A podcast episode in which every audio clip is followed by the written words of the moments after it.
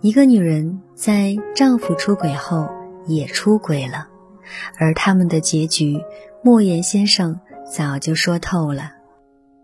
收到一个老朋友的来信，信件内容如下，见字如面。之前给你写过信件，主要聊我丈夫的婚外情。那时他出轨一个年轻女孩，又是带人家出差旅游，又是偷偷给人家买礼物发红包。一次，我查看他的银行流水，发现了异常。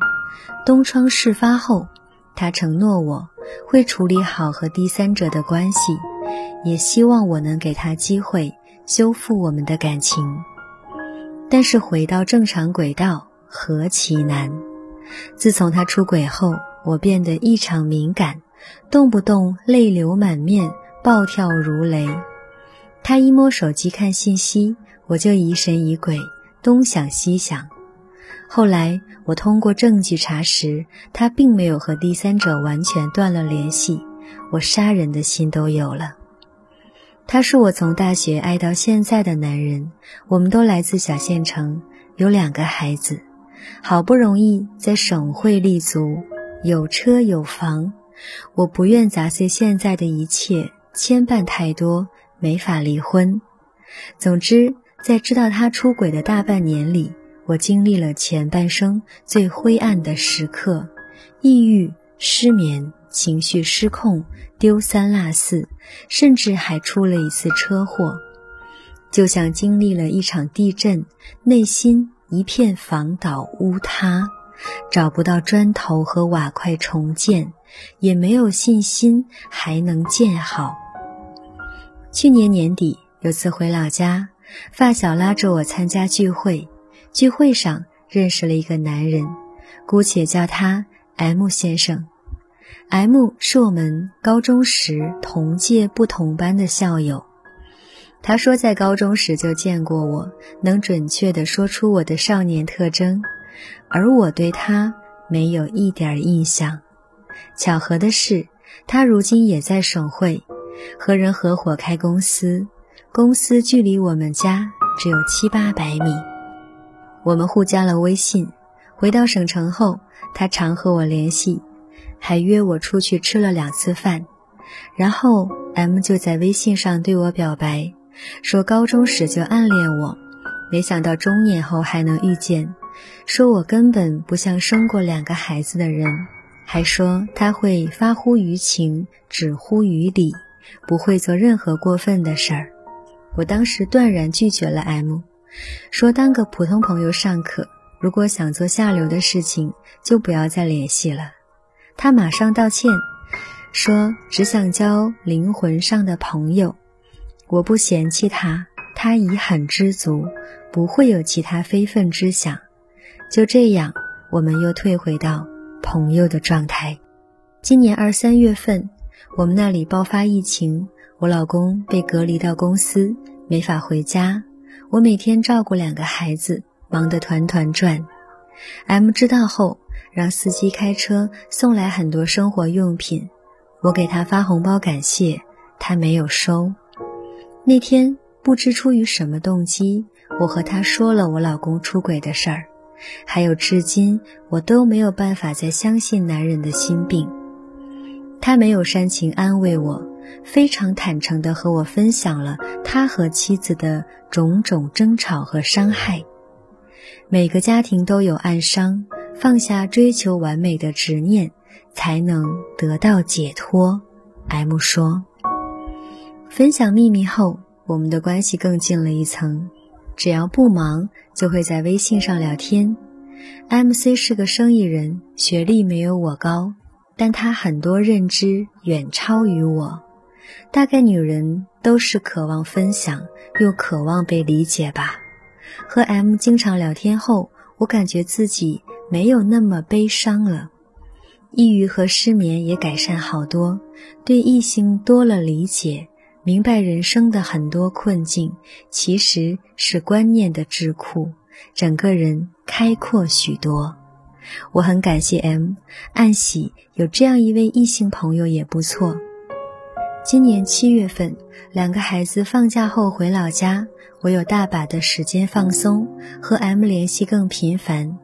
有天我老公出差，M 约我吃烧烤，我们都喝了酒，又去看了电影。回来后，他带我去酒店，我竟然和他发生了关系。当我清醒过来后，自己都震惊了，觉得特别羞耻。我那么讨厌出轨，讨厌第三者。结果我自己也出轨了，也成了第三者。我和 M 说，我们不要再联系了。他干脆的回复：“好。”浑浑噩噩过了一个多星期后，他再次联系我，悲伤的说：“没有我存在的日子，天天失眠。”我的心一下子就软了。然后我们又见了面。从那时至今，我和 M 一直在见面。就像吸毒，觉得有害，又无法自控。每次见面时都充满喜悦和憧憬，仿佛回到毫无牵绊的少年。见完面有失落和自责，为自己的放荡和不道德。我有时甚至想，我老公也是这样吗？每次都承诺我不会再见第三者了，但每次都会偷偷去见面。他对我也有过愧疚吗？只是这愧疚最终并未挡住见婚外之人的冲动吧。我自己经历后，对丈夫出轨已经没有那么痛苦，但新的痛苦是，我要怎么和 M 摆脱这种纠缠？我清楚的知道，我和 M 的感情都是在婚外寻求桃花源，不会离婚，也不会长久。现在。又断不了。我不知道再这样下去，我老公发现我又如何收场？我现在脑子很乱，请剖析骂醒，谢谢。以上为来信内容，以下为我的回复。感谢你的坦诚和信赖。丈夫出轨第三者，妻子本来是受害者，结果受害者也变成了肇事者，妻子也有了情人。这看似和丈夫打了个平手，实现了完美复仇，谁知一波未平，一波又起，旧伤未愈，新伤又疼。如果十年前你碰见我，我会拍案而起：“你个拎不清的女人，你脑子进水了吗？明明嫌别人脏，自己还往粪坑里钻。”但如今看完你的来信，我只想平静地说：“老朋友。”这场经历未必是坏事，不如我们抱着开放的心态，辨识其中的因果逻辑。第一，丈夫眼里的臭婆娘，或许是别人眼里的香饽饽。莫言先生的作品中，关于夫妻关系的真相有这样一段描述：你觉得你的老婆什么都不是，但她可能是其他男人垂涎欲滴的西施。你觉得你的老公什么都不是，但他会是其他女人求之不得的典范丈夫。此之破履，彼之锦衣，甲之砒霜，乙之蜜糖。莫言先生的这段话道出了夫妻关系的最微妙、最残忍的真相。因为太过熟悉，我们总是觉得伴侣不够好。甚至在极度厌倦中偷情、出轨、背叛、伤害。其实，在别人眼里，我们轻视怠慢的那个人，说不定是他梦寐以求的人。很多男同胞出轨后沾沾自喜，为自己彩旗飘飘、红旗不倒的日子陶醉。殊不知，如果老婆想治他，也可以在他头顶播撒一片青青大草原。为啥？因为他看不上的黄脸婆，在别的男人那里，也可能是沁人心脾的红花一朵。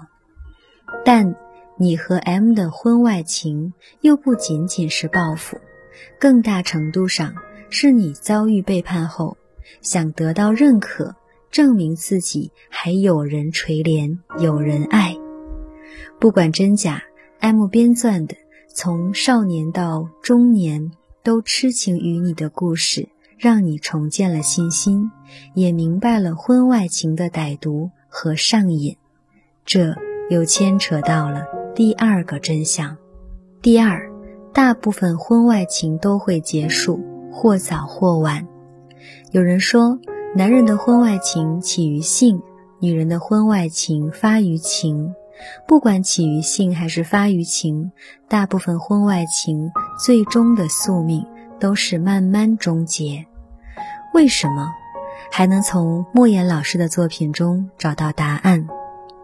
夫妻之间不神秘，就不会有微信，因为熟悉会增加轻蔑。任何人在他贴身仆人眼里都不是英雄。距离产生美。孔子把它浓缩成四个字：近则不恭。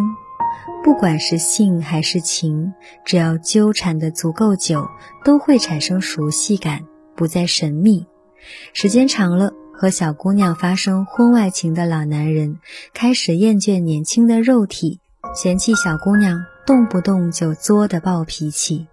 和同龄男人发生婚外情的女人，也从诸多细节中感知，那个看起来体面有趣的男人，其实也是算计又猥琐的草包一个。所以，终结婚外情的，除了个体的意愿，还有时间大师。时间会把藏在袍子下面的丑陋狮子一一展露给你看。让你明白，婚外的人未必如家里的人更值得。从这个意义上来说，遇见伴侣出轨后选择不慌不忙的人是聪明人。他们顺着时间的长河漂移，在蛰伏中寻找策略。你和丈夫都需要时间去熟悉婚外的野花野草，回到家中找回当初的爱和责任。关于家庭，关于孩子，关于当下，关于未来的相帮相衬、相托相生。即便如此，我还是想和你说说第三个真相。第三，走出婚外情的第一步是客观看待它。我非常清楚的知道，抨击一切婚外情是一种政治正确，但作为听了诸多隐秘故事的作者。我要说句真心话，抨击是容易的，举起大棒就可以了。难得的是看清，唯有看清，才能辨识，才能形成见识和体悟，在反复锤炼中形成下意识的选择。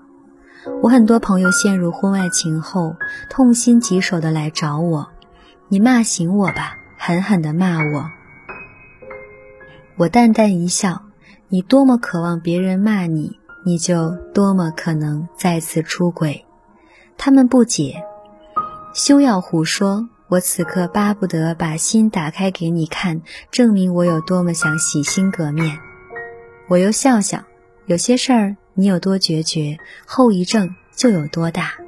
不如学会轻柔的打开，缓缓的放下，平和的接纳。越是顽劣，越要先。宽恕自己，他们一脸懵。此话怎讲？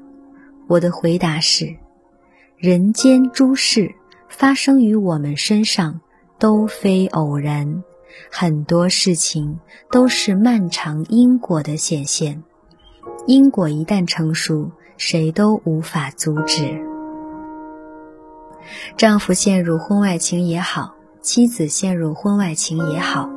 夫妻双双纷纷陷入婚外情也好，本质上不是婚外情偏爱你家，而是你们吸引了婚外情。陷入婚外情，不要怪红颜好看、帅哥多情，要怪就怪自己的磁场出现了黑洞。你心里有洞，别人才有机可乘。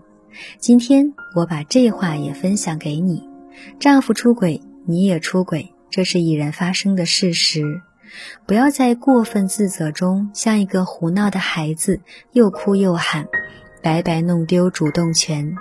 冷静下来，去分辨自己的心到底想要什么，然后紧紧抓住不放。不想离婚，就当你的这场婚外情是一场试炼和演习，看清了自己，也明白了丈夫，更习得了情势和人性。回到家中，找到砖头和瓦块，重建家园。站在道德制高点上控诉对方，或者跌落自我贬低中控诉自己，没什么意义。这场出轨最重要的意义是它让你看清自己。你也会犯错，会伤人，会有无法自控的欲望，会有羞于启齿的密室，会有作恶疯狂的一面。对自己恶的一面洞悉的有多深，才能更珍贵自己的善，才能在日后碰见同类诱惑时，看清面具之下的套路和演技，淡然一笑，洁身自好。最后，你丈夫和 M 的结局，大概率是各自回家，各找各的老婆或丈夫。需要提醒的是。男人对自己出轨可能不以为然，但对妻子出轨却极其在意。如果没有离婚的打算，还想给两个孩子一个相对稳定的家，在诸事败露之前，你需要处理好和 M 的情事，然后在回归家庭后，把这段情事烂到肚子里，不要没事找事儿。自我感动和丈夫坦白，说什么我经历了，所以更懂你。男人不需要那么多懂得，他们需要的是雄性动物的尊严。有过少年之爱，遭受过中年背叛，也经历中年出轨的你，若好好审视这前半生的际遇，从中打捞出沉稳的自己，才不辜负昨日的疼痛和辗转。最后一句话送给你：一切都会过去，包括最具伤害性的负面情绪。唯有成长中沉淀的慈悲，让我们解脱。